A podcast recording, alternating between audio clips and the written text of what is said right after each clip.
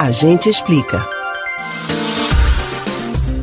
Quem menstrua não tem muito sossego em alguns dias do mês. Mesmo quem não sofre com as famosas cólicas e outros desconfortos, precisa lidar com cuidados especiais de higiene e conferir com certa frequência se o absorvente está dando conta do recado. O período é muito mais complicado para quem enfrenta a pobreza menstrual. Você sabe o que é isso? Entende as consequências desse problema para as mulheres afetadas? A gente explica papel higiênico, pedaços de pano, uma segunda calcinha dobrada, miolo de pão, jornal velho, cascas de árvore.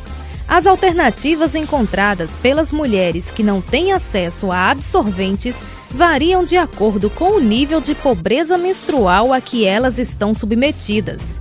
Os resultados são prejuízos aos diversos setores da vida dessa parcela da população, a começar pela saúde. O uso de materiais inadequados para conter o fluxo da menstruação pode provocar alergias, infecções e até mesmo a síndrome do choque tóxico, um grupo de sintomas graves causados por toxinas produzidas pela bactéria gram-positiva. O quadro pode levar à morte.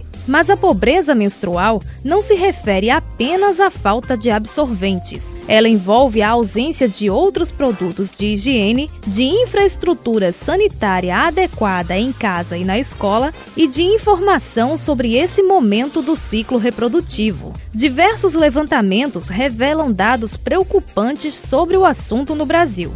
A Pesquisa Nacional de Saúde aponta que um milhão e meio de mulheres e 413 mil meninas vivem em residências sem banheiros no país. Já o relatório Pobreza Menstrual no Brasil, publicado pelo Fundo de População das Nações Unidas e pelo Fundo das Nações Unidas para a Infância, analisou dados sobre meninas de 10 a 19 anos. O estudo mostra que 900 mil delas não têm acesso à água canalizada e 6 milhões e 500 mil não possuem redes de esgoto em casa. Na escola, 321 mil alunas não têm acesso a banheiros em condições de uso. Mais de 4 milhões de meninas não dispõem de qualquer item básico para higiene íntima, como papel, água ou sabão cerca de um milhão delas enfrentam precariedade alimentar grave, de forma que as famílias, priorizando a alimentação, não adquirem absorventes. Dados da ONU observam que uma entre quatro estudantes brasileiras já deixou de ir às aulas por não ter absorventes. A situação fica ainda mais difícil por causa dos tabus sociais que envolvem a menstruação dificultando que as adolescentes sejam orientadas sobre o assunto. O que não faz sentido, já que menstruar é um processo natural. E poder passar por essa fase com dignidade deveria estar ao alcance de todas as pessoas com útero.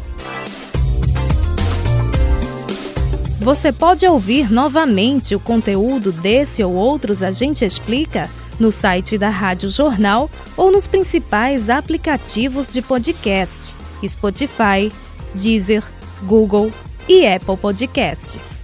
Betânia Ribeiro para o Rádio Livre.